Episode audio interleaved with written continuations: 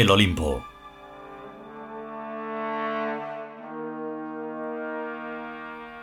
Vigésimo primer capítulo. Segunda parte.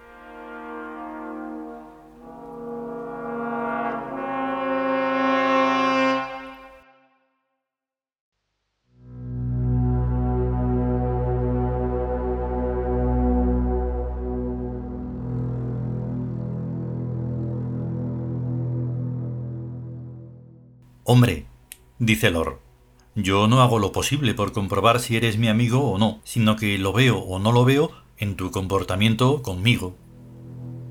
Correctísima puntualización, dice K. Tampoco nosotros les pedimos milagros a los dioses para ver si nos los cumplen o no. Pedimos favores milagrosos cuando los necesitamos.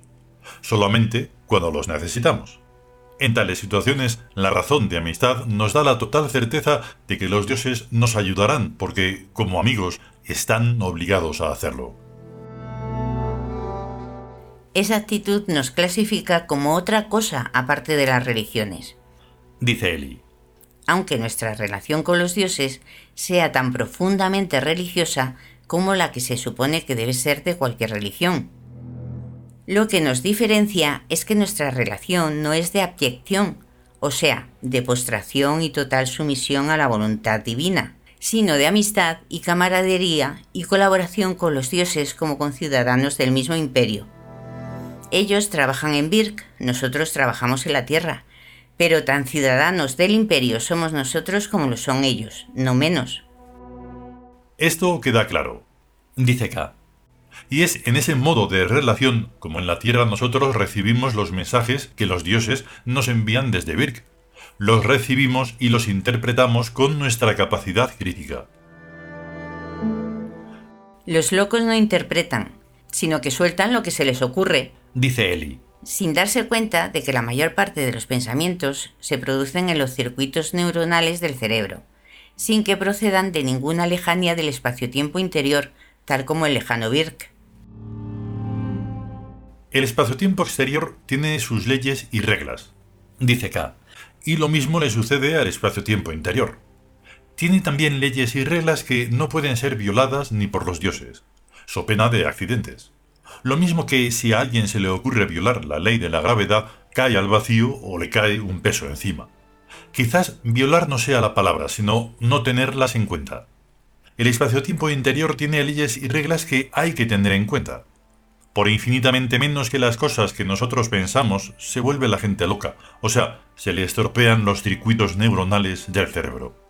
Nosotros, en cambio, disfrutamos de una excelente salud mental porque todo lo que se nos ocurre lo sometemos a nuestra capacidad crítica, exigiéndole algún tipo de lógica sin fallos. También eso queda claro, dice May. Hay profetas verdaderos, o sea, nosotros, hay profetas locos, como los que ven a la Virgen María, y hay profetas mentirosos, como los que dicen que ven a la Virgen María.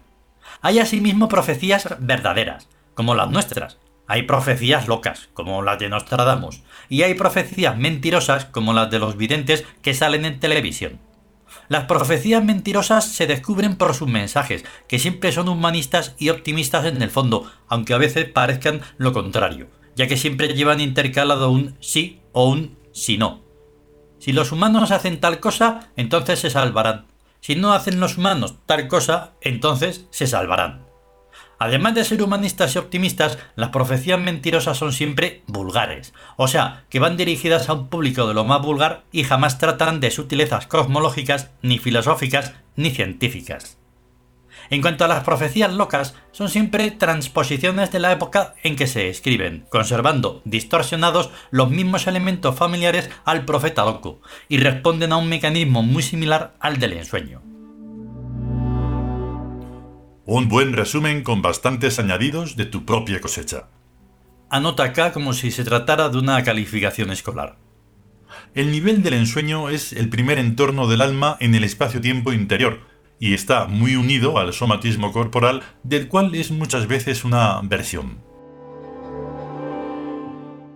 A estas alturas, el narrador de los siglos aún no está resignado a que no sucedan cosas en esta historia, a que no haya tiros, ni coches corriendo locamente por las calles y las carreteras, ni putas en las camas, ni policías y ladrones, ni espías americanos y rusos, ni casas de madera con un jardincito de césped y una vallita, ni niñatos locos y malcriados, ni lluvias y tempestades, ni un él y un ella que se besen, ni gente haciendo una película. Coño, solo conceptos y más conceptos. El repertorio de los sueños que sueñan los humanos, sigue diciendo K, se corresponde con el repertorio de su vida vigiliar. En esta hay muchas cosas que los humanos no pueden comprender, y por ello tratan de comprenderlas en el sueño traduciéndolas a símbolos oníricos, aunque sin éxito casi en el 100% de los casos. Pero lo que a nosotros nos interesa aquí y ahora es retener el hecho de que los sueños carecen de argumento. No son novelas ni cuentos, o sea, no tienen exposición, nudo y desenlace. Carecen, pues, de la lógica de una historia. Y es por eso que, una vez despiertos, no se les recuerda, o solo se recuerda algún que otro detalle, aislados e inconexos. Esto es sumamente importante para nuestra finalidad. Nosotros no queremos que nos recuerden, sino que nos consulten. Hasta la mejor novela del mundo, la Biblia, cansa, una vez leída atentamente dos o tres veces. Yo me sé la Biblia del derecho y del revés. Por eso ha perdido para mí todo su encanto. Porque la Biblia no está escrita en sueños y en cambio el Olimpo sí. El Olimpo puede ser visto y leído cien mil veces sin que uno se acuerde de una vez para otra de qué secuencia va antes o después. Aquí la exposición, el nudo y el desenlace son simultáneos y se retoman continuamente unos a otros.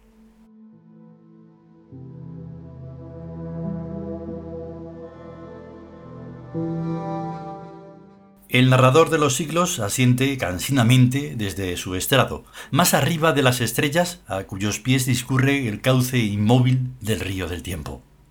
Para él la realidad es una biblioteca en la que todo está ya escrito. Ya, ¿quién le interesa leer tantísimas repeticiones? Uno va y coge una novela con la esperanza de encontrar algo nuevo que no haya ocurrido ya cien mil millones de veces una puta que no folle, un espía que no tenga nada que ver con el espionaje, un novelista que no escriba ni una sola novela. Alguien, coño, que haga algo verdaderamente rarísimo.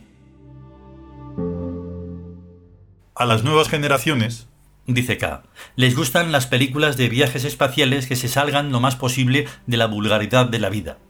Eso significa que sus almas están ya hasta las narices de ver siempre lo mismo a esto se añade la afición por los extraterrestres. Es que la vida humana es de una sosera, dice Lor, inaguantable. Claro, dice K. Porque la Tierra es el infierno, el más complicado lugar de sufrimientos al que son condenadas las almas por haber vivido mal. Aquí, en los infiernos, en plural, porque infiernos hay muchos, la gente vive, peca, se muere y toma, a reencarnar, y a vivir otra vez, y a pecar otra vez, y a morir otra vez, y a reencarnar otra vez, y así sucesivamente. Pero asimismo y también aquí en la tierra hay numerosos paraísos e incluso numerosos cielos, colindantes unos con otros. A un paso lo infernal de lo celestial, aunque esto último es muchísimo más escaso. La función de la novela y del cine es llevar noticias de unos infiernos a otros, de unos condenados a otros y también la de llevar noticias de los paraísos y cielos a los infiernos y a sus condenados.